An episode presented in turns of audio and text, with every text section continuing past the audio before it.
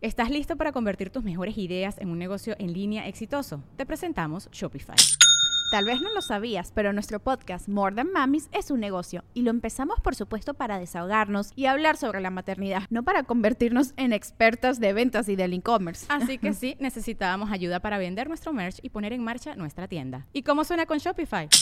Llegó otra venta. Shopify es la plataforma de comercio que está revolucionando millones de negocios en todo el mundo. Ya seas un emprendedor desde tu casa o desde donde sea, Shopify es la única herramienta que necesitas para iniciar, administrar y hacer crecer tu negocio sin dificultades. Con Shopify puedo gestionar pedidos, envíos y pagos desde cualquier lugar, brindándote toda la información y estadísticas de tus ventas al detalle. Regístrate para un periodo de prueba con tan solo un dólar al mes en shopify.com barra sonoro, todo en minúsculas. Ve a shopify.com barra sonoro para llevar tu negocio al siguiente nivel. Shopify.com barra sonoro.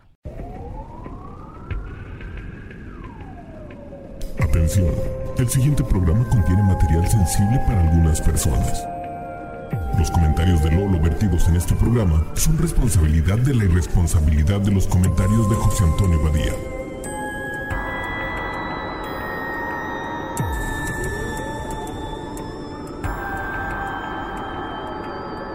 Esto es Leyendas Legendarias.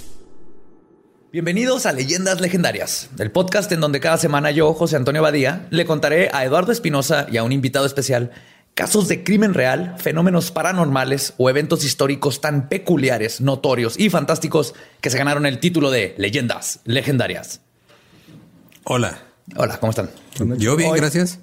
Hoy, en la silla legendaria, tenemos de vuelta al genio de los cacahuates, el único e inigualable Coqui Suec. ¿Cómo estás, Coqui? Chido, tomar. Cansado. Bienvenido, te extrañamos. Con, ganas de regresar. Creo que la gente te extrañaba. ¿qué, extrañaba. ¿Qué chistes de botanas nos traes, hoy? cuando, me metí, cuando me metí al chapulín, güey.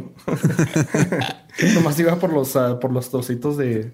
De, ¿De cacahuate de, de, de carnita, no, de carnitas a Ah, ya. Y luego te me metí en la rifa de, de, botella de whisky.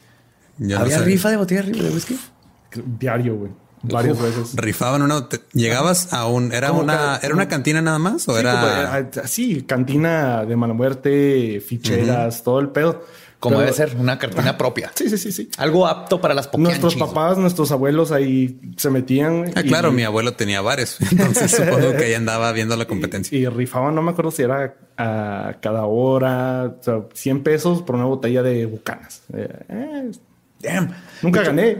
No sé si mucha gente sepa, pero los, los, ladies bar es lo que salió después porque antes no dejaban entrar mujeres, pero no era por sexismo. Más que nada lo hacían aquí en México para que la, la esposa no pudiera ir a sacar al esposo. Se quedaban ahí de borrachotes y entonces llegaban por ellos y era de que no, no pueden entrar mujeres, pero no era por sexismo, era para cuidar a los clientes y por eso terminaron mandando a los hijos.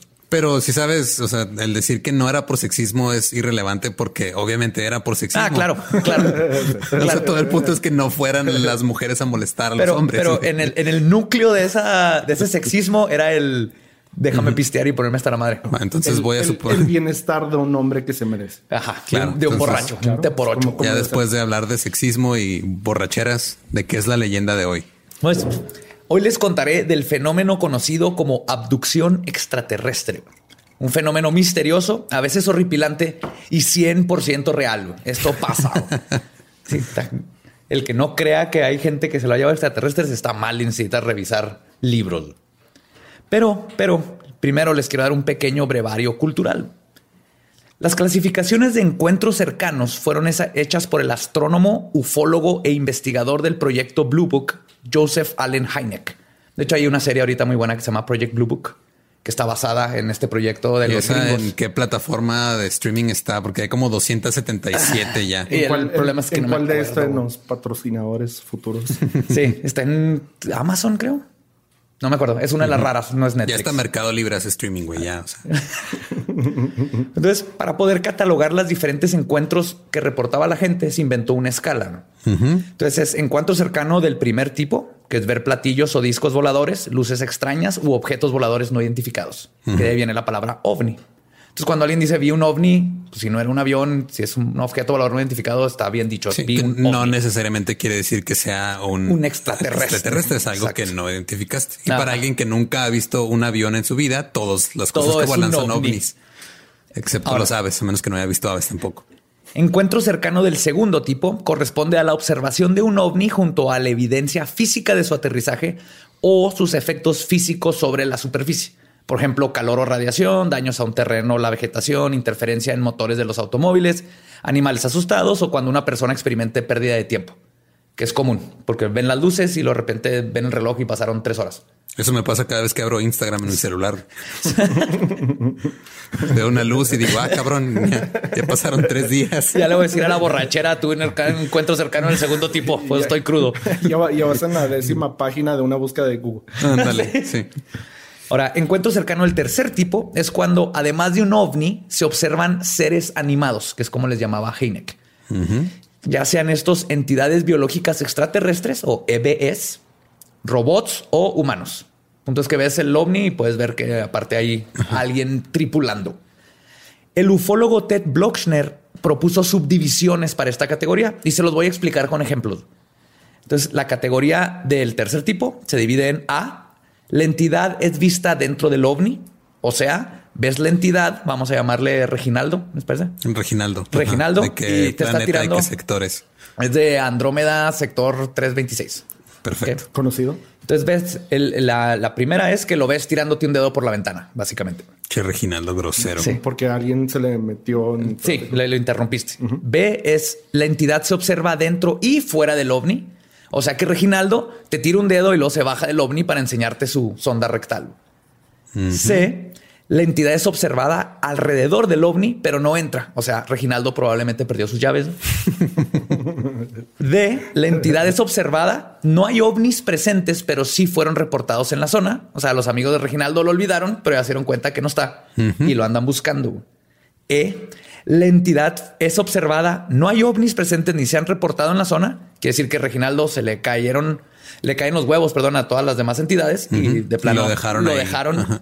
Y la última es F, que es no hay entidad ni ovnis, pero el sujeto tiene una experiencia de algún tipo de comunicación telepática o extrasensorial. O sea, Reginaldo le está marcando por teléfono mental a un humano para pedirle paro. Ok. Ok. Dame una chela. Exactamente. ¿Dónde están mis llaves? ¿A dónde vamos?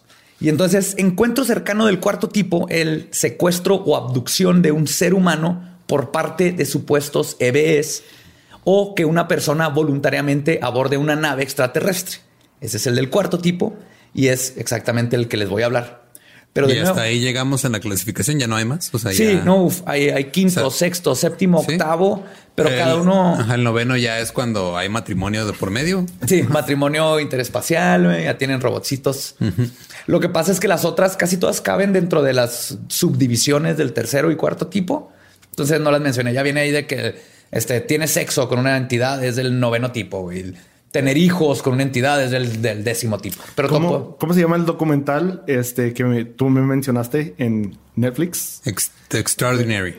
extraordinary. Sí, que, que sale su, su- sale su hija, que lo está Está, viendo bien hablar. creepy la Sí. Star Child. Vean ese documental. Me, me puse un gorro de aluminio porque estaba solo en la casa. Sí, sí está, sí está muy bueno, muy creepy y esa, esa historia está muy interesante. Estaría bueno luego hacer para los que no quieran ver Netflix, luego les hacemos un programa. Sí, porque Porque claro, na- nadie, quiere, Nadie ver quiere ver Netflix en Netflix. estas. Porque no estamos nosotros ahí. Cuando estemos ahí, todo el mundo va a ver Netflix otra vez. Pero antes de contarles sobre tres casos en específico que sucedieron en Latinoamérica, tenemos que hablar de un aspecto importante de las abducciones y que sé que está en boca de todos y todo el mundo tiene la duda sobre esto. Estoy hablando de la sonda anal en las abducciones. Para los que no están familiarizados, es un, un- una- algo al parecer recurrente y se ha mencionado, es hasta parte ya de, del mito y de las bromas, que cuando te... eh, algo que te hacen los extraterrestres cuando te abduccionan es te ponen una sonda anal. Te checan el aceite. Te checan el aceite, el es este estudio de próstata intergaláctico. Es que es impresionante como una especie consciente que logró este, dominar el, el viaje espacial así, y o sea, solamente tiene instrumentos que entran por el ano para revisar a alguien más. Tienen de varias partes, pero es, es interesante el del ano. Pero es una duda colectiva sobre el por qué los extraterrestres están tan interesados en explorar nuestra cavidad anal. Y me gustaría tenerles una respuesta más clara, pero ni siquiera Wikipedia tiene una sección sobre sondas anales extraterrestres. Lo busqué. Ni tampoco logré encontrar estadísticas sobre cuántas personas son sondeadas analmente por inteligencias superiores cuando son abducidas. Pero sí les puedo decir que el- la primera instancia documentada de una sonda anal por un extraterrestre fue el caso de Barney Hill, que es considerado el caso más famoso de abducción. Y el primero, en teoría, fue en 1957. Es una pareja, él era blanco, ella era negra. En tiempos, pues en el 57 todavía Escondiditos. eh, Sí, tenían que estar escondidos. Entonces, eso es lo que le da todavía más, más credibilidad. Entre muchas otras cosas, es un programa para ellos mismos, porque es gente que se echó a todo mundo encima de eh, véanos, estamos casados. Está muy creíble. Pero es, es Barney fue el primero que describió bajo hipnosis cómo le fue insertado un objeto cilíndrico en el ano y algo fue removido de adentro. ¿Qué fue? No sé si están llevando poposita o, o le quitaron un tumor objeto que, su morra la debe haber dejado adentro primero. Tuvo que entrar con una, con una de esas manitas este, Le estaban tirando un paro. con, con las que alcanza a sacar algo arriba. Pues, Para cambiar focos cuando estás viejito. Y hablando de remover el ano, de hecho es comúnmente que esa parte de los animales es quirúrgicamente removida cuando se hablamos de mutilaciones de ganado. Es que les faltan los ojos, les falta un pedazo de piel y el ano está cortado perfectamente. Entonces, no sé si hay un fetiche anal extraterrestre por ahí, pero les dejo eso. A lo mejor ahí inventaron los flashlights. De ahí lo sacaron. Es, un- es tecnología extraterrestre como el microondas. Ajá. El microondas no existió hasta después de Roswell. Salió de Area 51. Salió de Area 51. No sabía eso, qué interesante. Ajá. Pero me interesa más lo de los sanos. Ok. Pero de todas maneras, es, lo, lo de los sanos es para otro episodio. que mejor vamos a hablar de los encuentros cercanos del cuarto tipo. Comenzando con la abducción de Antonio Vilas Boas en Vilas Brasil. Boas, Brasil. Por el apellido creí que iba a ser portugués, pero ya me acordé que estamos hablando de América De Latina. América Latina. Muy bien. Gracias. Otra vez la geografía nos, nos vence en este podcast. Sí, somos, somos las perritas de la geografía. Bueno, conocido como uno de los primeros casos de abducción extraterrestre que adquirió fama mundial, el caso de Antonio Villas Boas sucedió en Sao Francisco de Sales, en Brasil, el 16 de octubre de 1957. El primer contacto ocurrió la noche del 5 de octubre de 1957, cuando él y su hermano procedían a acostarse. Por la ventana de su dormitorio apareció una luz intensa que se desplazó desde el granero hasta el techo de su casa. El fenómeno duró solamente unos segundos. Luego, la, la luz desapareció. Nueve días después, a las nueve y media de la noche, ambos hermanos se encontraban haciendo tarea de arado con su tractor. Súbitamente, encima de ellos apareció una luz grande y brillante que se desplazó a los lados del sembradío, pero luego desapareció. Antonio, que tenía 23 años cuando todo sucedió, narra que se encontraba arando la tierra en su propiedad cuando vio lo que describe como una estrella roja. Que desde ahí ya empezamos mal. Eh, no le creo nada. Obviamente, si es brasileño, estaba bailando samba. Así es como aran la tierra, güey. Bailan samba y se hacen los surcos. O practicando su capoeira. Así es la música de samba. Creo que sí. Porque es un instrumento raro que no, no entiendo cómo hace ese sonido. Entrenando para jugar fútbol. Todo, no, nacen sabiendo jugar fútbol los brasileños. Ese es, la, ese es la- el regalo de Dios que le dio a Brasil. Es la- y las brasileñas y las playas y saber bailar. El SIDA. Sí, ya, ya le están pasando muy bien, brasileños. Se les da un poquito de VIH. Cálmale su pedo. La estrella roja comenzó a moverse y a acercarse más a su posición. El ovni aterrizó a unos 15 metros de él. Antonio pudo ver la parte de la estructura y vio un borde lleno de luces rojas blanquecinas. Encima había una especie de cúpula que giraba y al instante un ruido mecánico hizo desplegar una especie de patas o tren de aterrizaje. Boas decidió huir inmediatamente, acelerando su tractor. No, me da- me da- A la gran velocidad de 5 millas por hora. Es o que- que, que son 8 kilómetros por hora. O menos. Cuando, cuando estaba leyendo esto, no fue. Es así, ok, lo primero, ¿quién huye en un tractor, güey? Yo creo que lo- los, los extraterrestres lo vieron y dije, qué pendejo, güey. Su primo Déjalo, déjalo, pasó dominando un balón de fútbol encima de él, la madre. Él en el tractor, mm, sí, él iba más rápido, el primo dominando. Pues no llegó lejos porque el motor del tractor se detuvo y dejó de funcionar. Entonces de- decidió continuar su vida a pie, que es lo que debe haber hecho al principio, porque un tractor. Tío, yo estoy seguro que lo- los extraterrestres fácil que déjalo. párale, párale, páralo. No, ven a correr, güey, ven a correr. Yo sí creo que disfrutan, güey, cuando las abducciones, los vatos han de estar así con sus chelas y viendo, mira este pendejo pero fue alcanzado por una entidad biológica extraterrestre, o EBE, para ahorita si nomás digo EBE, ¿nos queda? humanoide de metro y medio. Otros tres lograron, llegaron a ayudar al primero a llevarse a Boas y arrastrarlo hasta la nave. Creo que aquí todavía no tienen la tecnología de la luz, esa que te chupa. No, todavía, todavía lo no. hacían más manual. Sí. Boas describió... Como las, Era- ma- era- como las maquinitas con que sacan Con los juguetes. ya ahorita lo hacen con maquinita. ajá. Antes era llegaban No, y pues te, en, ah, te pegan los ¿cómo se huevos y vas para arriba. Uh, ah, ¿Cómo se llama la película, güey? Ah, World of Worlds que todavía sale. Ah, que salen la guerra de los mundos que salen. Tom Cruise, ¿no? En la nueva. La pues, En la, no, estamos hablando de la, de la versión De Orson Welles. Ajá, sí. No de la versión donde lo, lo menos creíble de la película era Tom Cruise trabajando en un muelle. No mames. O sea, Y con, esa, para eso. con esa estructura ósea no puedes vivir no, así. y como todo, en todas sus películas corriendo madre, como Siempre está su contrato, tiene que correr y usar una moto. Ahora que, dos. ahora que lo dices, este Tom Cruise es un ser humanoide de un metro y medio. ¿Cómo sabemos que no fue él el que se llevó a las no boas? sabemos y él, y él, pues, la, la cientología y todo eso puede estar metido en todas estas abducciones para buscar anos. Porque también sabemos todo el mundo que Tom Cruise es el, está en el closet desde el 86. No, es esta vuelta. También Tom Cruise. ¿Están juntos? Acuérdate que secuestró a Katie Holmes para, para pretender que tenía y para reproducirse, que tenía esposa. Continuemos con las abducciones. Se lo llevaron, lo arrastraron a la nave y Boaz describe a los seres que traían coveralls grises ajustados y grandes cascos reforzados con bandas de metal por delante y por detrás. Por las aberturas pudo observar ojos claros y redondeados. Los cascos presentaban tres tubos, al parecer los que los utilizaban para respirar. Las mangas de sus trajes terminaban en gruesos guantes. En su pecho cada uno tenía una especie de placa rectangular que reflejaba la luz. O sea, Eran Teletubbies. un reactor. se parecían a Bane con adornos. Sí, con adornos y, el- y te puteaban después de que corriste tu tractor.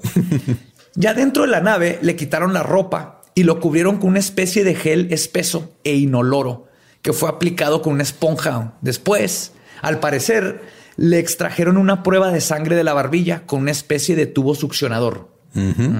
Entonces lo lubricaron y luego Lo le sacaron- lubricaron, ajá. Le sacaron una espinilla. güey, Un baño de esponja y le sacaron una espinilla. Sí, no, estos vatos que pasan, el- dominaron el tiempo y el espacio y vinieron a lubricar a un vato brasileño y luego sacarle una espinilla de la barbilla. güey.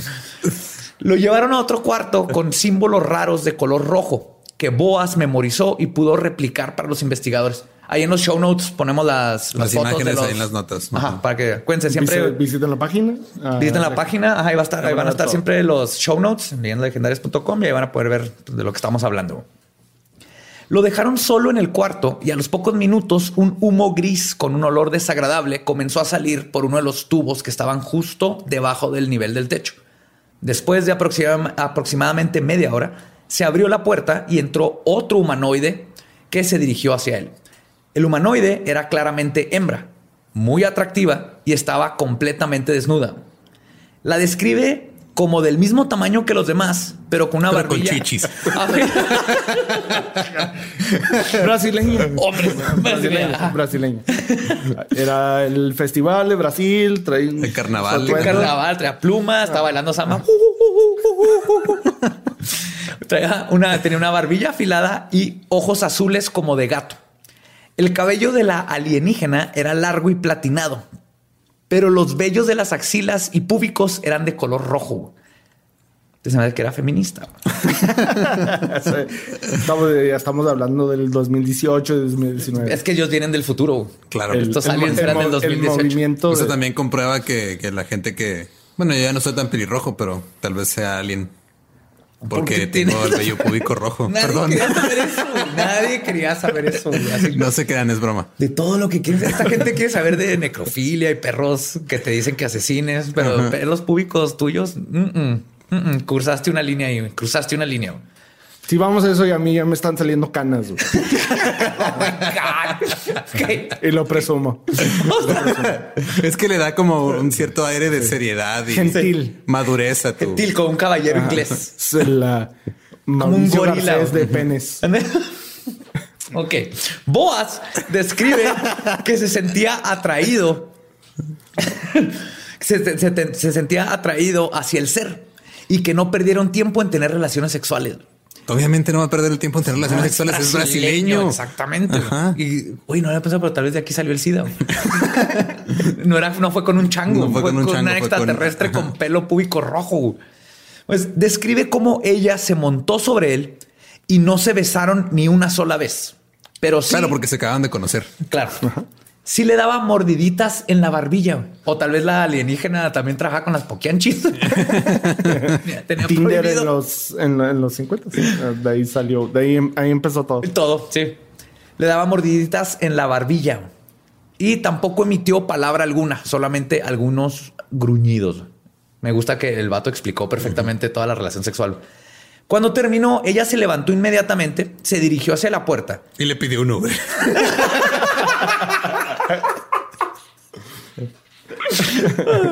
Y antes de irse, hizo un gesto de apuntar hacia su vientre y Ajá. luego hacia el cielo con su dedo. Boas interpreta esto como que ella le estaba diciendo que iba a criar a su hijo en el espacio. Boas menciona que estaba enojado con la situación porque se sintió usado, como que fue nada más un cemental para los captores. Y esta es la primer este caso documentado de un hombre que se queja de que ¿De lo qué? usó una mujer con pelo platinado como cemental. Creo que es el primero y único. Es el décimo episodio de Game of Thrones. Pero es que, a ver, ¿por qué? Bueno, entiendo por qué escogieron un brasileño, obviamente. Eso es obvio. Se mueven chidos los güeyes. Es o Brasil o Pero espero que, o sea, no se empezó a quejar cuando la tipa se le montó, se quejó cuando se fue. cuando se fue y no le dio un beso. Ajá. Nomás lo usaron al pobre. Pues después de esto le regresaron su ropa, le dieron un tour por la nave donde intentó robarse un reloj como prueba de abducción. No, robarse una toalla de un hotel. un champucito. vamos a llevar los jabones, los champús. Pero lo descubrieron y se lo quitaron. Y finalmente lo acompañaron a las escaleras donde lo escoltaron hasta su tractor y se fueron. Chido, te la pasaste chido. Van a sí, 500 sí. pesos. Así Toma lo la, llevaron a su tu, tu tractor. sí. propina y fuga. Pues cuando Boa regresó a su casa, se dio cuenta que habían pasado cuatro horas. No sé si está presumiendo, ahí, pero según él fueron cuatro horas. Ajá. Los días posteriores al rapto comenzó a tener pesadillas con el incidente y a partir del día después y por varios meses sintió náuseas y dolor de cabeza. Sus ojos comenzaron a arder y tomar un color rojizo. No mames. Andaba crudo. O andaba crudo, le dio gonorrea espacial, güey, una de las dos. Sífilis intergaláctico. Sí, sí. Encuentro, encuentro cercano del séptimo tipo es cuando necesitas su antibiótico. Cuando necesitas penicilina para una enfermedad. Brasil, si nos están escuchando, los queremos mucho. Los amamos, Son, chistes, mejor. son sí. chistes. Sí, son sí, sí. chistes. Ent- Aparte empezaron a aparecer extrañas heridas en su cuerpo. Después de varios días se secaron y dejaban cicatrices color púrpura. Siempre nos toca el- una sirena, ¿va? Estamos en Juárez. Estamos en Juárez. No, para que no se les olvide. Es el, Ahorita- es, es el, es el sello de garantía de que estamos grabando en Juárez. No es pedo. Estamos en Juárez. Sí. Pues, Las lesiones le siguieron apareciendo durante meses. Se le presentaban pequeños nódulos rojizos, más duro que la piel de, su, de alrededor. Herpes. Pro- Protuberantes y dolorosos al tacto. Herpes. Es herpes. Herpes. También manifestaba dolores de cabeza. Sus ojos le ardían, náuseas constantes y pérdida del apetito. ¿No la conectó? Boa se puso en contacto con un reportero de nombre Joao Martínez, quien había puesto un anuncio en el periódico buscando gente con experiencias de abducciones. Martínez, al conocer a Boas, le lo comunicó con el doctor Olavo Fontes para que lo examinaran. El doctor determinó que Boas había sido expuesto a altos grados de radiación. Oh, ok. Y es algo bien común que vamos a ver en estos casos y pasa en todos los casos. Una forma muy comprobable de que sí pasó algo muy extraño es que la gente está envenenada de radiación cuando no estuvo cerca de, de ningún caso o algo que haya soltado esa- ese nivel de radiación. ¿no? Por su parte, Martínez dijo, hizo su propia investigación que publicó en su reporte en la revista Domingo Ilustrado del Río de Janeiro, donde expone, y cito, no voy a tratar de hacer Acentos brasileños, Acentos ¿no? por favor, después de todas las quejas que recibimos por tu acento de. Catepec. Juro que voy a, voy a redimir con esa. Lo, lo juro. El único acento que se ha hecho bien ha sido el, el de Borre en, en El de Argentina, el de sí Argentina es sale, el único, ¿no? nada más. Ya también con el ser el español echa a perder muchas cosas. Sí, no, no, no. Vamos a, vamos a, a no hacer eso esta vez. Pero Gracias. O sea, Antonio Villas Boas fue sometido por nosotros y un oficial del ejército a métodos de interrogación sofisticados, sin caer en ninguna contradicción. Se resistió a todas las trampas que le tendimos para descubrir si buscaba dinero o notoriedad. Un examen médico reveló un estado de completo equilibrio físico y mental. Su reputación en la región en donde vive ha sido siempre la de un hombre serio y trabajador. Pues Es era buen partido, por eso se lo cogió la espacial esta. Sí, sí, sí. Nomás que no le dejó su teléfono porque están más avanzados allá y Ajá. las mujeres pueden hacer lo que quieran, como debería ser. Ajá. Aquí todavía el brasileño se sintió, se sintió mal. Pues es brasileño, hay que entenderlo. Antonio Villas-Boas nunca regresó al mundo mediático. Eventualmente se recibió de abogado, se casó y tuvo cuatro hijos. Nunca cambió su historia y murió el 17 de enero de 1991. Este caso es muy controversial y por la razón que menos imaginan. La parte de la radiación y el cómo no cambió su historia nunca, además de su acontecimiento sucedido antes de los casos de abducción fuera de que fueran algo popular y de donde tuviese de dónde basarse para inventar su historia. El investigador Peter Rogerson menciona que el problema más grande que ve con Boas es que la gente lo tiene prejuicios porque es un granjero analfabeta que podría haber leído. Ajá, o sea, Es que sí, sí, sí, este, bueno, es común, según este, ya se volvió hasta, hasta un cliché en, en- en series que hacen cosas con aliens o todo ese tipo de cosas que siempre llegan con un granjero medio ignorante o medio un redneck, Ajá. un sí, siempre Sí, es sí, gente. y nada más llegan con, o sea, na- nada más llegan los aliens a visitarlos a ellos. Yo creo que es parte del plano, güey, porque dicen nadie le va a creer a este vato. No, y luego el pedo es también nunca le creemos a esta gente porque hay güeyes que dicen, ah, es que no, no cambia su historia, nunca, nunca es igual. Entonces eh, está, lo tiene escrito, es it's a script. ah, Sí, que es un tiene- guion. es un, es un guion. Sí. Y lo, lo dice igual cada siempre. Y luego, ah, no. A la siguiente me cambió esto, esto y el otro. Me cambió esto, esto y el otro. Ajá. Entonces siempre hay ah, Como falla, no cambios en- en el- en la Entonces, lógica de su no- historia. nunca hay una base para decir, ah, ok, esta persona está diciendo la neta o Sí, y creo, bueno, ahorita platico un poquito más de qué creo que son las abducciones y todo eso. O sea, sí, sí creo que es algo que suceda. Ahorita este caso está curioso por eso, pero tiene lo de la radiación. Siempre hay pruebas que son básicamente indiscutibles, ¿no? Que tomas es, ok, ¿no crees que se lo llevaron? Explícame por qué este vato está envenenado con radiación estando en una granja brasileña. güey. Pero aquí la cuando cosa... no tenían microondas. Cuando no tenían micro del 57, todavía no pasaba Roswell. No, sí, Roswell fue en el 40 y... No, sí. Bien. Pero continuó. lo, que, lo que dice aquí es que el, el investigador Peter Rogerson apunta a que el solo hecho de que Boas tenía un tractor en esos años lo pone por arriba del típico granjero humilde de Brasil.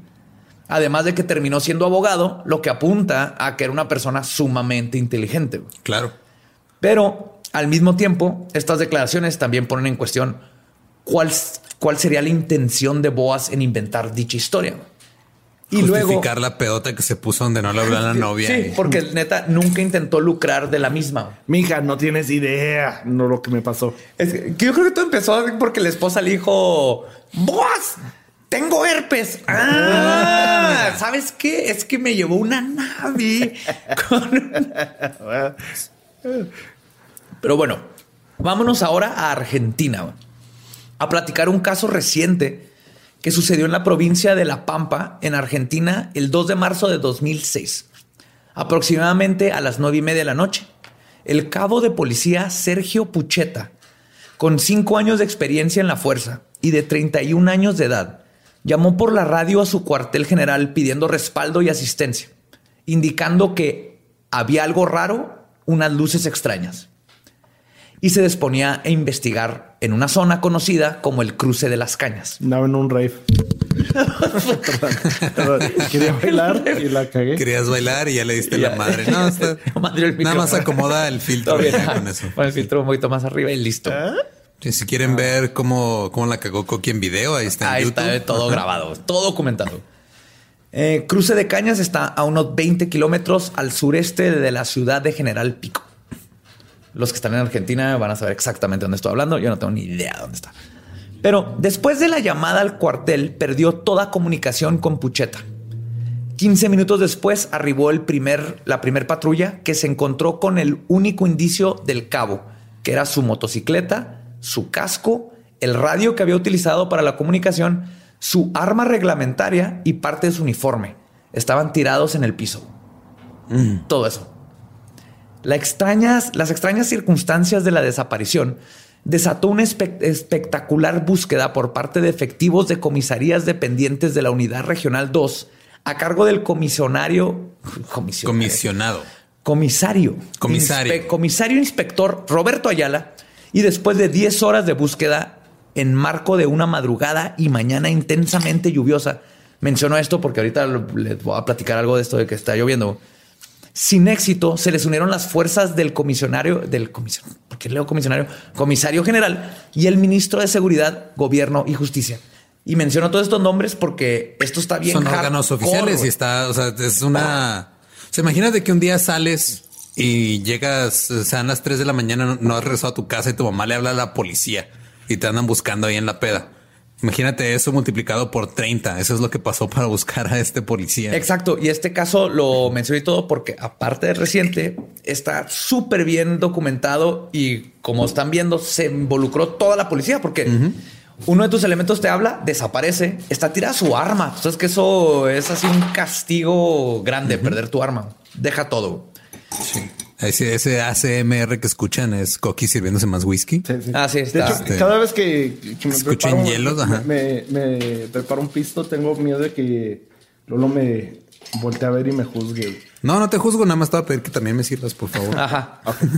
Sí, es que aquí esto se necesita whisky porque los temas que manejamos no los puedes manejar sobrios. Nos agüitamos, nos reímos.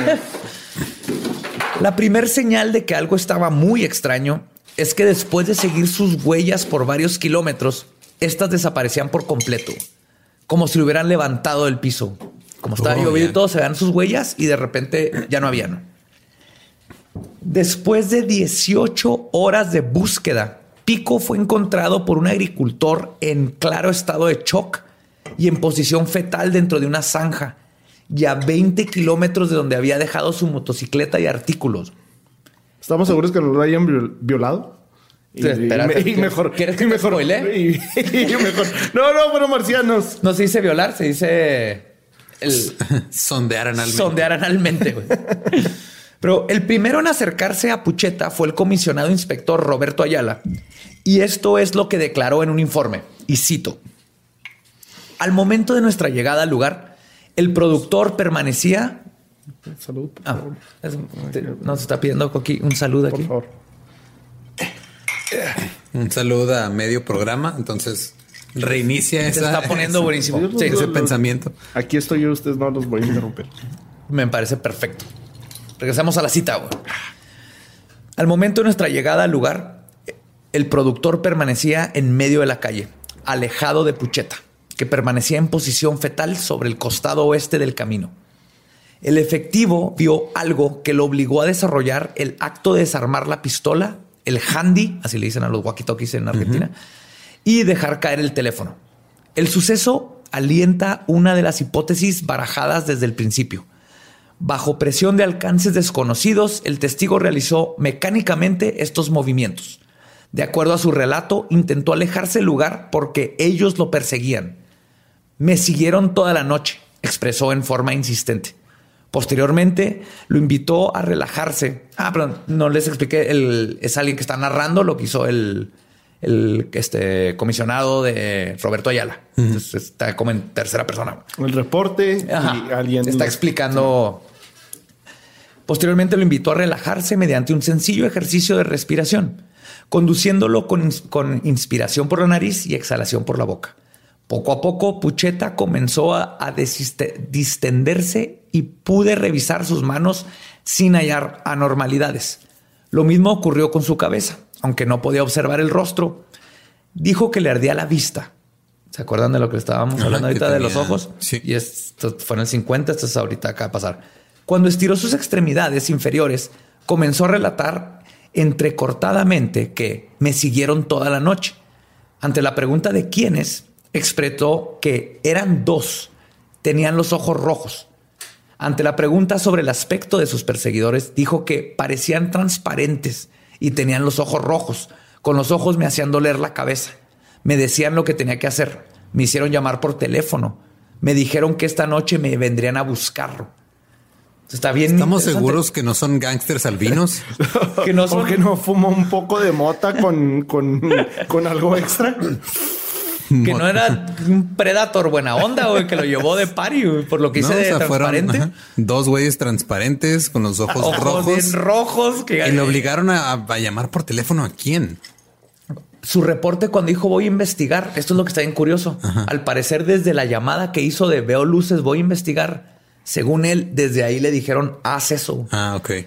Que, que habla de las intenciones, porque que ellos querían que él reportara para que eventualmente lo encontraran. Es lo que él- me imagino yo, porque saben que lo iban a dejar en una zanja, todo traumado. Onda, Era un güey en el set de Predator con que se estaba dando unos toques con Sí. Arnold Schwarzenegger y Apollo Creed. No sé, no me acuerdo cómo se llama ese güey. Pues, interrogado sobre el arma, expresó no sé. Terminó este términos que repitió al requerírsele sobre el handy y el celular. Insistió, me siguieron toda la noche. Lo investigamos y levantaba la cabeza y lo hizo a medias de repente, pero sin abrir los ojos. Insistió con el relato de que tenían los ojos rojos y que lo vendrían a buscar esa noche. Manifestó además que le ardían los dedos de las manos, pero no presentaba anormalidades visibles. Dijo además que le ardían los pies y con la ayuda de alguien se sacó las botas. Espérenme. En Argentina las botas les dicen borseguies, borseguies, borse G U I con acento E S. Ok. Botas. Ajá, se quitó las botas. Y a los calcetines les dicen medias. Ah, sí, eso sí. En argentino se sacó los borseguies y medias. No voy a hacer el acento argentino, casi la cago. La planta de los pies presentaba el aspecto de alguien que había caminado mucho y con signos de tener ampollas a causa de la transpiración. Cuando llegó la ambulancia, se puso de pie y siempre cubriendo su rostro con los antebrazos. Y luego, cuando llegó a la camilla, se colocó boca abajo. ¿No quería que le vieran la cara? No quería que le vieran la cara, le dolían los ojos, pero estamos hablando, o sea, la parte seria es Esto a lo mejor porque le molestaba la luz. algo, pero es un, es un elemento de la policía respetado, Era sin John ningún problema y todo eso, y de repente lo ves así, o sea, traumado. Esto es un síntoma de shock, shock total. Es cuando pasa algo horrible y no quieres ver, no quieres ver los ojos y la camilla boca abajo. Sergio Pucheta había tenido hasta el momento una conducta intachable y no registraba problemas psíquicos o físicos. Es casado, su esposa está con un avanzado embarazo. Según testimonios recogidos en el lugar y de sus compañeros, se trata de una persona normal, sin problemas visibles, posee un comercio propio, que era un cibercafé, y no cuenta con problemas económicos notorios. Sí, me- era el 2006 todavía, cibercafés. Todavía hay cibercafés en el 2019. Sí, todavía hay. Sí. ¿Qué? Bájate tu privilegio, José Antonio. Al parecer, lo único que podría echar luz al incidente, echar luz por los ovnis, sí, ya. podría ser que unos días antes del incidente había reportado la presencia de extrañas luces por la zona.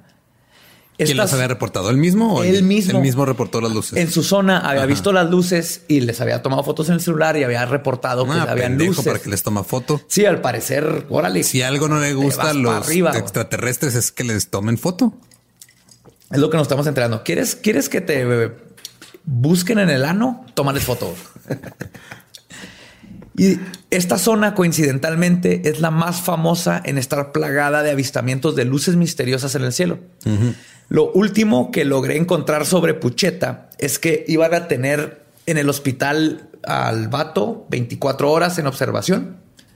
El- iban a revisarlo por radiación porque alguien, uno de los doctores dijo, ok, estos son síntomas de envenenamiento de radiación y luego ya no encontré nada, lo cual lo hace todavía más creepy, más raro porque, porque desapareció toda la información de este policía. Usaron la plumita de Men in Black. Y se le olvidó a todos y nomás dijeron tienes herpes interespacial. Pero es pucheta. Y este caso yo creo es de, lo, de los más nuevos que he leído, que es casi, por eso les digo, si no crees en las abducciones, algo está pasando. O sea, no, no podemos negar que está pasando este fenómeno, que este vato algo le pasó. Y yo quiero que me lleven. Les conté que cuando estaba... Sí, es que, que- no. Yo era Mejor fan. dile a tu, a tu preesposa, güey, que te, que, que te, Que te meta un dedillo y ya, dedito, güey, ya, más, Y más, más fácil. Ajá, más fácil. No, mira. no que- batalles. creo que no es- No te van a arder los ojos. sí, sí, sí. Como un poco de mota. Ay, otra vez. Eh, Es- eh, es me emborrachando. Sí, verdad que mi abducción es, es- es mi forma de decir quiero, quiero probar mi punto G, Ajá, pero sí. que sea Gabe. Cuando No. escuches esto, Yo cuando- no estás aquí, dos, dos dedos. Dos dedos. Dos Dos dedos. Sí. Si te pide otro, le cobras extra. En secundaria crecí con X-Files cuando empezaron y cuando terminaba de ver X-Files tenía mi cachucha de X-Files y una camisa con una cara de alien. Ponía la camisa en la ventana. En la ventana de mi cuarto la pegaba y les pedía que vinieran por mí. ¿Sabes por qué nunca vinieron por ti? ¿Por qué? Porque lean tu desesperación. Así como con las mujeres. Tenía que probarme así como que... Sí. No, pues a ver si voy. Sí. Si vienes, a ver, a ver si voy. Sí, tú estás ahí a las 3 de la mañana mandándoles WhatsApp a los aliens así, hey, ¿estás despierta? No, güey. Así no se hacen las cosas. Booty call. Ya aprendí, ya aprendí a mis hijos. Porque ¿dónde estabas en mi secundaria? En Kinder. Bueno, No, no el tercer caso del que les voy a contar fue investigado por el ingeniero Gilberto E. Rivera A, director del GIFAE, que es el Grupo de Investigación de Fenómenos Aeroespaciales. Neta, eh, yo no sabía que existían. Los encontré en la quinta página de, de Google. Está súper completa. Hablan de críptidos, de simposiums que han tenido por todo el mundo. Desde el 2009 hasta los últimos posts que vi fue el del 2014. No sé qué les pasó. Ahí en el show notes vamos Se a los poner- llevaron. Uh, No sé por qué dejaron de investigar, pero tienen un chorro de documentos porque ellos están hablando de cosas reales. Hay gente que reportó al Mothman. ¿Se acuerdan del hombre polilla que hablamos de él? Hombre polilla. El hombre polilla se ha aparecido un chorro y ovnis y todo eso está bien interesante. Vamos a poner el blogspot, aunque no Jeff sé si... Goldblum. Jeff Goldblum.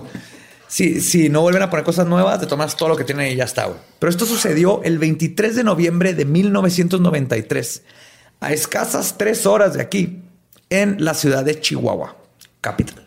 En Chihuahua, Chihuahua En llegaron los Chihuahua, ovnis. Chihuahua. Resulta que el estado de Chihuahua es el que más reportes tiene de abducciones, de ovnis y de todas estas cosas. ¿Por qué? Porque hay muchos granjeros acá. Somos el estado más grande, tenemos un chingo de vacas. ¿Cómo se compara la venta de cerveza a... Al avistamiento de ovnis. Sí. ¿Cuál es la? No, eso sí, Sí, lo investigué, sí. pero tal vez tiene algo que Eso ver. es, de- eso es lo que hay que ver. Pero sí, no, y tiene sentido. Está la, está la zona del silencio. Que los que no saben de la zona del silencio es, un- es una zona entre Chihuahua, Durango y no recuerdo dónde más. Que no, las ondas AM no pasan y pasan estas cosas. Está Nuevo México. Toda esta zona siempre ha estado. Sí, la zona del silencio, ajá, caliente. no, no, o sea, Episodio del futuro ahorita nota que, no hay un pedo de unas antenas en México, no se escucha, madres. Ah, nomás toma nota. Después te Tomaré se me nota. olvi- Se, se me va a olvidar. Y te lo, te lo mando. Si la zona del silencio es una zona geográfica donde no pasan ondas AM, no es la zona donde te mandó tu amiga que te tiene en el friendzone, tu crush. Esa no es la zona del silencio de la que estamos hablando. Pero sí, no, Sí, no, sí, sí, voy, a- voy a ok. investigar si hay para un Pero- programa. Sí, pero está muy, está muy interesante esa zona. Entonces que todo Chihuahua, Nuevo México, Texas, siempre ha tenido todo esto de extraterrestres. No, pero creo que- no, no- no me acuerdo muy bien, pero bueno, me acuerdo haber visto algo rápido en un pedo en México en general, un área que no hay nada de comunicación. Es Se llama. Tlaxcala. Sí, sí, sí. Se Sí. No, ha- no, no ha llegado a el wifi. No, nada más les llegó una escalera eléctrica. Que cuando no sirve es una escalera. Ajá, exacto. Sí. Un Mitch saludo Hedberg. a Mitch Hedberg. Mitch Ajá. Hedberg, I love you, buddy. Ah, te extrañamos. Drogas. Este caso sucedió el 23 de noviembre de 1993. Aproximadamente a las 12.45 horas del día, el señor Gilberto Ugalde, quien tenía 24 años de edad cuando sucedió, sucedió el incidente, dice que todo comenzó cuando tomó dos fotografías en blanco y negro de un ovni en movimiento en las cercanías del Cerro Coronel, que está situado al este de la ciudad de Chihuahua. Ugalde luego, eh, ya vieron el patrón, ¿verdad? Andarle tomando fotos a estas madres. Ugalde luego se contactó con Gifae para corroborar las fotos y lo que había visto. Según el ingeniero Rivera, después de varias pruebas pudieron determinar que eran auténticas las fotos, porque aparte todavía eran fotos de que se revelaban. Pero la historia no acabó ahí.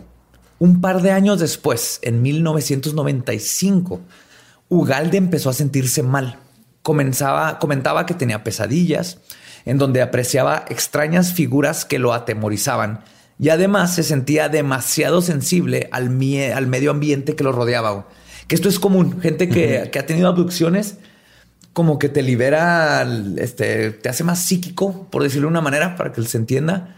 Te hace más, aprecias el- desde fantasmas hasta energías, cositas que antes no sabías que, que tenías la Gente que ha tomado ácido a la gente que no. Eh, básicamente, DMT. haz de cuenta que te dan un shot de ácido. Fue entonces que decidió ir con dos especialistas, Humberto Gómez y el hipnoterapeuta Joel Bermúdez. Durante su regresión, al día que tomó las fotos, descubrieron que había sucedido mucho más que solo el avistamiento de un ovni. Ugalde relata que vio una nave plateada con una cúpula de aproximadamente 8 metros de diámetro. Hay una rueda más pequeña como guía debajo de ella. Repentinamente se sintió como si estuviera flotando. Sale una luz amarilla y azul y me siento como si me estuvieran jalando hacia arriba. Se abre la parte de abajo. Es una puerta que se abre a la mitad hacia los dos lados y entonces entro en ella. En el interior hay dos personas y hay una que me agarra. Me toma de la mano. Son los dos que van manejando la nave. Describe que los tripulantes eran de corta estatura, 1.45, 1 metro y medio. Tom Cruise, obviamente era Tom Cruise. Eran- otra era- vez, era- güey. es una raza de Tom Cruises. Los, los Tom Cruise están. hay, un, hay un planeta repleto de hombres de, de 1.50 Sí, güey, guapísimos que hacen sus propias este, stunts en las películas. güey. TC-105 es un planeta de Tom Cruises. De hecho, Tom Cruise que conocemos han sido varios, güey. Nos mandan. Sí, por eso el güey no envejece, por eso es- lo renuevan cada cinco años. Y sigue siendo adorable, güey. O sea, Mission Impossible, la última estuvo bien chingona. corrió odio. por- corrió pero como por 10 minutos. se rompió el Obviamente, tobillo. Sus ¿sabes quién puede mantener el nivel de calidad en el trabajo que lleva Tom Cruise? ¿Quién? Alguien que no es de este mundo. Él y Liam Neeson, aunque sea racista. Hablando de racista, tenían ojos grandes negros, como de gato, boca pequeña y dos orificios en donde iría la nariz. Cuatro dedos en cada mano ¿Era Voldemort? y vestían lo que al parecer era una camiseta color dorada, con la excepción del examinador, que así le llama él, Era el luchador. que traía una bata amarilla. El examinador es el que le aplicó los instrumentos. Y continúa con su relato. Y cito. De hecho, aquí yo creo que vamos a redimir aquí, güey. Está hablando de un chihuahuita. Vamos a hacer una- un acento norteño, güey, para redimirnos de. Aparte de del que chingadera. estás haciendo cuando hablas regularmente. Ajá. Vaya. Vamos a. Vámonos. Cito lo que, lo que dijo. Los seres me introducen una nave más grande. Tiene muchas mangueras y es de forma triangular. Como pirámide, pero acostada. Y ahí se encuentran cuatro o más seres iguales. Y veo dos personas humanas. Una muchacha de rasgos orientales. Muchacha, por favor. Una muchacha de rasgos orientales y un señor como americano. Están dentro de las cápsulas, tapados con una sábana blanca y están dormidos. Los seres me acuestan en una cama igual que las de las otras personas. Me da miedo, me da miedo, me dio mucho miedo. Luego proceden a colocarme una especie de mangueras en la nariz que salen como de un tanque cilíndrico, parecido a uno de gas. Pero las mangueras pasaban un líquido azul que se me va a la nariz. Siento que me falta el aire. Los seres me sujetan por las manos para que no me pueda mover. Luego me quitan las mangueras y se me acerca uno de ellos. Llevan en la cabeza como una peluca.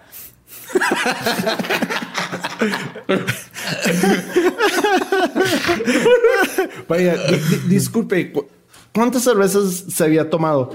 No, pues ah, unas 10 caguamas bien frías. En una, en una Para desayunar. Para desayunar. Pero está, está hablando en la noche. Ahí ya, pues, ya unas 32.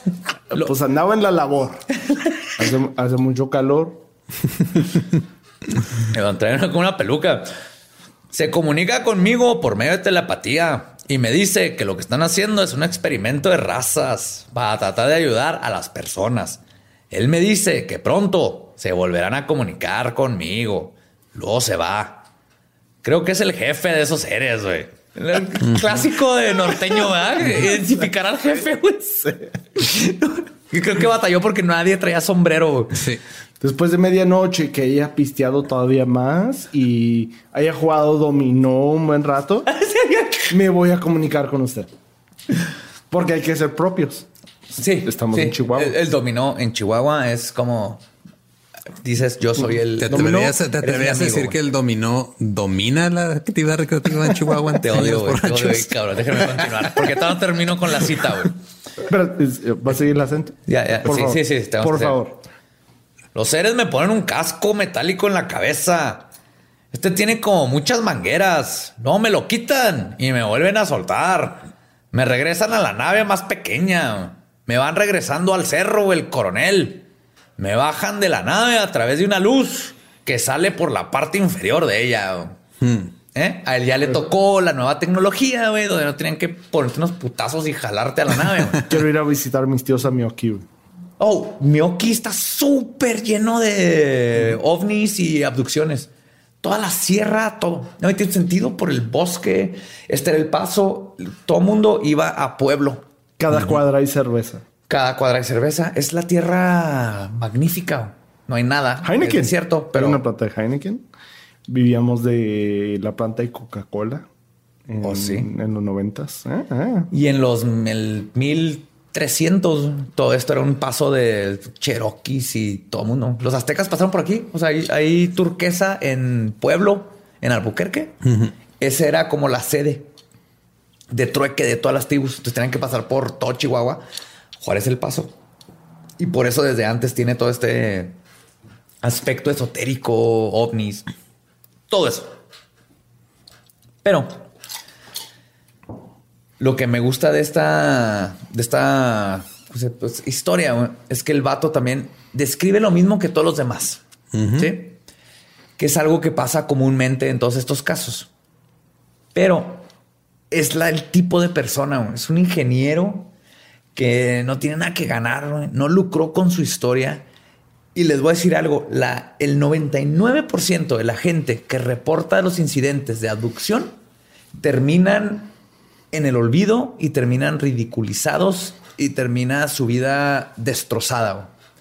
Entonces hay casos como estos que les mencioné donde dices, no tienen por qué reportar esto, al menos que algo sucedió. Sí, al menos que algo haya pasado. Pensar que la única cosa que, que somos la única cosa en el universo es, es ser Uno, sí. más egoísta que Donald Trump. Sí. Es no mames. Y creo, eh, mi, mi forma de ver esto, creo que sí hay, sí, vida extraterrestre, obviamente hay. Las abducciones, ¿por qué son diferentes y tan comunes al mismo tiempo? Creo que sí tienen mucho que ver con que tu mente en ese estado va a crear, te, va a tratar como que de aterrizar de qué está pasando y por eso al brasileño le tocó coger bien chido. Es que veamos, veámoslo también así. O sea, aparte de que es estadísticamente improbable de que haya un universo infinito nada más con nosotros aquí. Demasiado egoísta. ¿Qué hacemos nosotros con las otras especies que están aquí pues, presentes en la Tierra, güey? O sea, nosotros, no, ¿qué hacemos nosotros si hacemos experimentos con ratas de laboratorio, ¿qué haces? ponte, la, ponte en el lugar de la ratita. Está la ratita ahí con sus compas, acá bien chido, manejando su tractor, güey. Llega un, ser más grande que él, en este caso, no un ser más chaparro. Llega un güey que se parece a Tom Cruise y la agarra así de donde está viviendo, le apaga su tractor, se lo lleva y, le, pone el lipstick en los ojos a ver si llora. Exacto. O, sea, ¿qué, ¿qué tan descabellado es que otras especies vengan a hacer experimentos con nosotros de la misma manera en la que nosotros hacemos experimentos con las especies que viven en este planeta. Claro, y, eso se conecta totalmente a la teoría de por qué no han venido a decirnos, hola, ¿cómo están? Es uno, porque es así que, o sea, estos changos. ¿Quién eres tú? Sí, son unos changos. ahí, les va. Desde que pasó lo de Roswell, es cuando se, se elevó un chorro la presencia de, de ovnis. O sea, en la historia antigua, hace 6.000, 12.000 años, los sumerios, los babilónicos. Yo, he, hecho yo, he ido al, Museo de Roswell. Aquí está, nos queda como a cinco horas de aquí de Ciudad Juárez. Y fuimos al Museo de Roswell y hay una como una postal, como una, una pintura de cómo está, de cómo describieron el lugar de los hechos. Dime que es un alien tocando el dedo así. No, no, es este, está como la nave así tirada hacia en el fondo del desierto y está un alien así como, como desubicado tocándose la cabeza. O sea, parece como, como un güey que acaba de chocar bien pedo. o sea, como que... También creo que a veces les damos mucho crédito, pero lo que sí es que a lo que iba Roswell sucede después de que detonan la primera bomba nuclear ahí en Nuevo México también. Y después de la primera que White Sands, en White Sands, está 15 minutos. No, son dos horas y mucho, menos, menos. una hora. Y está todo en, esta área, ¿no? Que les, que les platico de cómo hay muchos avistamientos. Entonces pasa Roswell y parte de lo que los expertos, los ufólogos y todo opinan es de que, imagínate, estás acá y de repente dices, a la verga, los pinches changos de la Tierra ya separaron un átomo. Hay que ir a ver qué chingados está pasando, güey. Basuras de personas que inventamos hicieron algo. Ya, ya, ya hicieron eso, que no nomás se pueden matar entre ellos bien pelada. Ya, pues, si mandan uno para afuera, nos pueden chingar. Nos pueden chingar. Y aparte, también para otro tema, pero han muchos casos donde han apagado a los rusos, a los gringos y todo. Y estos son documentados que tienen, van a, probar una bomba atómica se ven luces en el cielo, ¡pum! se apaga todo. Se apaga y no pueden este, mandar el misil. Y, también para la gente que tiene como que sus dudas sobre este tipo de fenómenos y todo, nada más lean el reporte del gobierno americano donde ellos aceptan que invierten millones de dólares en investigar ese tipo de fenómenos, porque o sea, ya es, algo que ha pasado y que tienen que buscar una explicación. De hecho, ellos aceptan. Dinero. Literalmente dijeron, hay objetos voladores que no sabemos qué es, y no es nuestro y sabemos que no es de otro país. Entonces tenemos que saber, obviamente como gringos, si son un peligro o no. Tenemos que saber si les podemos disparar o no. Eso o cualquier persona menos de 25 años si ven una de las películas de Avengers, hay una referencia a The Thor, Nuevo México, cuando cae el martillo. No más para ahí estar metiendo. Si les caemos mal, escuchen. Entonces, es, muy interesante. El Project Blue Book con lo que empecé, contrataron a Heineck como un tipo de universidad, un profesor astrofísico y sabía de todo esto. Dijeron, ven y comprueba que todos estos avistamientos que están pasando en los 50, imagínense, era el tiempo donde todo el mundo está paranoico porque los rusos y la, y la Guerra Fría y todo esto. Y le dicen, te contratamos para que descompruebes, para que, ¿cómo, ¿cuál es la palabra correcta? Mm, descomprobar, no Descomprobar. Para que descompruebes este fenómeno. Y lo que le pasó a Heineck es que no pudo. Al contrario, empezó a haber tantas pruebas que hizo sus términos de primer tipo, segundo tipo, todo lo que estaba pasando. Y esto es oficial de Estados Unidos. Se, se desclasificaron los documentos hace unos años y ahí es donde podemos saber. Pero no solo el fenómeno es real, todo esto está sucediendo, nomás no lo hemos podido explicar Pero Canadá, Inglaterra, un chorro de países de Europa dicen hay este, extraterrestres, hay ovnis, hay cosas que sabemos que vienen de otros lados y no los podemos explicar. Y sí creo que Estados Unidos eh, y Rusia se limitan de sacar estas cosas porque han sacado tecnología de ahí. Sí, aparte también está todo el, asunto de, imagínate que le sueltes toda esta información al pueblo de la nada ah, no, hagas una crisis colectiva. Eso es lo más, alguien me preguntó hace poco y lo primero que le dije es, si supieran 100%, si tienen fotos de, este, no sé, Nixon con un, con un extraterrestre, un, un, EV, así, con que, es, que se comprueba 100% que hay vida. Imagínate, destruye la religión. Hay pánico porque los humanos le tenemos miedo a todo lo que no conocemos y un pinche. Entonces, sí creo que gran parte de por qué mantener esto oculto tiene que ver mucho con que no estamos listos para saber, que no estamos solos y que ya todos los gobiernos saben y que hay muchísima información y hay muchísima evidencia física en todos lados de que ya esto está pasando hay contacto, ya hubo contacto. Sí, ¿cuánta gente no se daría un tiro por que les cambie su vida? Aún sí, pero ahorita se van pánico total. Y esas fueron las tres abducciones más famosas de Latinoamérica. Yo no sabía que había pasado una tres horas de donde vivo para empezar. No, pasó una aquí en Juárez. Aquí en Juárez, unos tipos encontraron lo que parecía que eran 11 niños en una en un tinaco. ¿Ven esas las, piletas que hay en los ranchos? Y cuando se acercaron, resulta que eran grises. Los grises es el clásico. Si les digo, piensen en un extraterrestre, en el que piensan, ese es un gris. Verde. te odio, te odio. Gris, los ojos de almendra negros, cabezones. Y lo, lo, Perdón, pero cada vez que dices ahorita alienígena me imagino a Tom Cruise. Es que ya creo que acabamos de romper la, conspiración.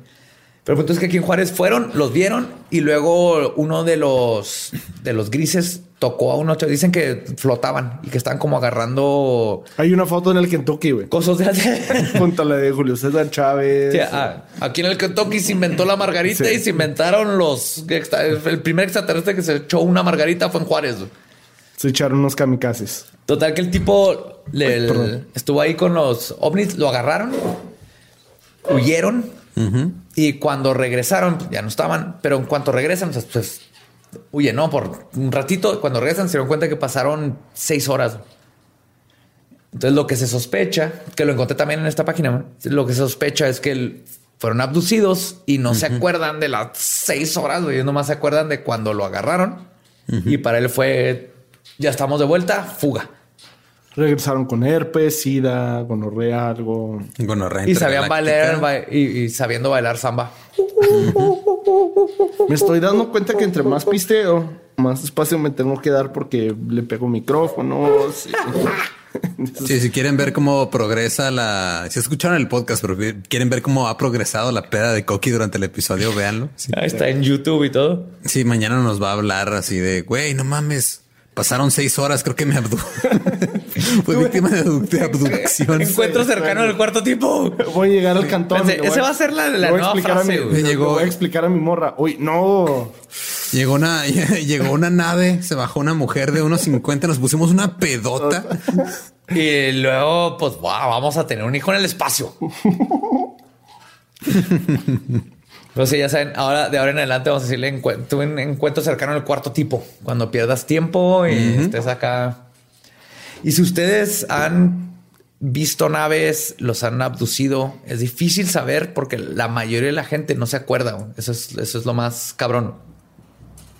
Mándenos mensajito porque queremos saber de sus historias. Así es, pues mm, estuvo Facebook, Instagram En la página. en la página y todo. Y Sí, los, ya, ya llegaste al punto en el que nada más estás Sí. diciendo Sí. No, no me los- palabras. No me los sé todos. pero los amamos a todos. Son los mejores fans del mundo. Entre sus memes y los comentarios que nos mandan, no dejen de hacer eso. En serio. Sigan etiquetándonos en sus historias en Instagram. eh, Cuéntenos. comparten cosas de nosotros Sí, en Facebook, ahí en Twitter, en todos lados. Y queremos de queremos nuevo, saber todo para decir pendejadas sobre el- lo que nos cuenten. Claro, co- como nos contaron a alguien que vivía cerca de donde están las Poquianchis, nos cuentan historias de cómo a la abuelita la encerraban en el closet. Aquí en Chihuahua, la abuelita la, ence- la encerraban en el closet por Pancho Villa.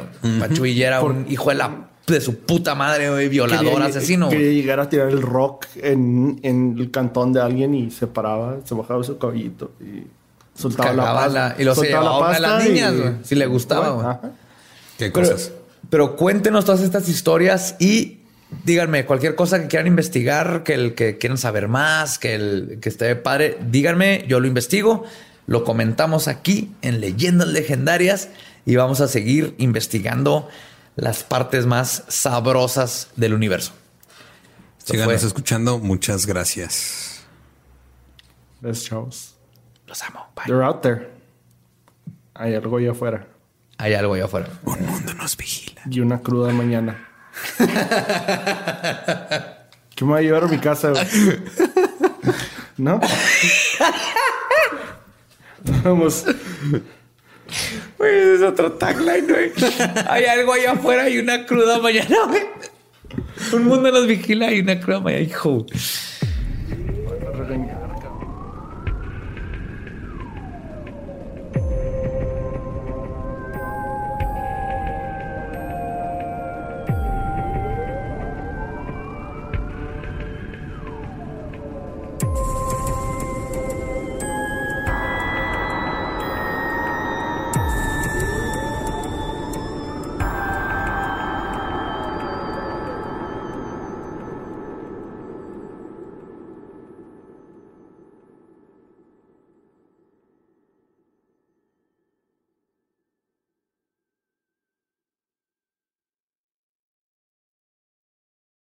¿Estás listo para convertir tus mejores ideas en un negocio en línea exitoso? Te presentamos Shopify. Tal vez no lo sabías, pero nuestro podcast More Than Mamis es un negocio y lo empezamos por supuesto para desahogarnos y hablar sobre la maternidad, no para convertirnos en expertas de ventas y del e-commerce. Así que sí, necesitábamos ayuda para vender nuestro merch y poner en marcha nuestra tienda. ¿Y cómo suena con Shopify? Llegó otra venta. Shopify es la plataforma de comercio que está revolucionando millones de negocios en todo el mundo. Ya seas un emprendedor desde tu casa o desde donde sea, Shopify es la única herramienta que necesitas para iniciar, administrar y hacer crecer tu negocio sin dificultades. Con Shopify puedo gestionar pedidos, envíos y pagos desde cualquier lugar, brindándote toda la información y estadísticas de tus ventas al detalle. Regístrate para un periodo de prueba con tan solo un dólar al mes en shopify.com barra sonoro, todo en minúsculas. Ve a shopify.com barra sonoro para llevar tu negocio al siguiente nivel. Shopify.com barra sonoro.